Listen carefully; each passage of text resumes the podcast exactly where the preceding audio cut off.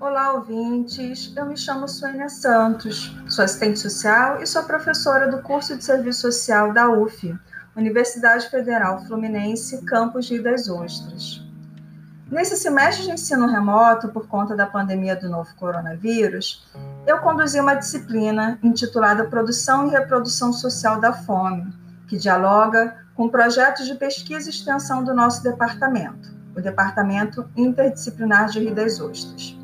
Por meio dessa disciplina, de forma coletiva, buscamos refletir sobre a origem, a estrutura, a permanência e renovação do fenômeno da fome que atinge tanta gente no mundo.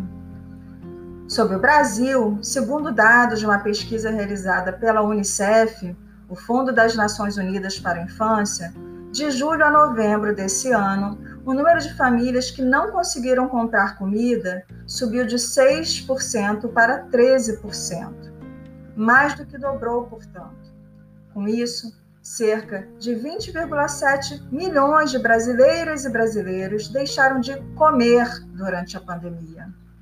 É uma realidade profundamente dramática e que tende a piorar.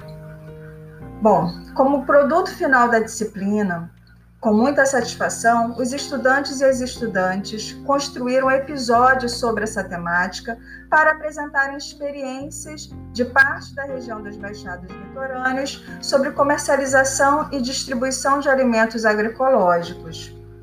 Assim, deixamos o nosso convite para refletirem conosco sobre a fome, sobre suas origens na sociabilidade do capital, sobre a resposta do Estado, seja por meio de políticas públicas, seja por meio da violência. Sim, é um Estado bastante violento, que expolia territórios. E também sobre a resposta da sociedade civil através da sua auto-organização. Então, ouçam e partilham esse podcast que estamos chamando de Fome, o que tem no nosso prato. Sejam todos bem-vindos a navegarem por esses episódios que partilham experiências muito potentes e transformadoras, que vislumbram um mundo melhor, que vislumbram um mundo sem desigualdades de classe, sem opressões de raça e etnia, de gênero ou de sexualidade. Um mundo que valoriza a vida da humanidade e da natureza. E aí a gente quer deixar um recado também se possível, permaneçam em distanciamento social, cuidem-se muito, porque nós temos um Estado profundamente irresponsável.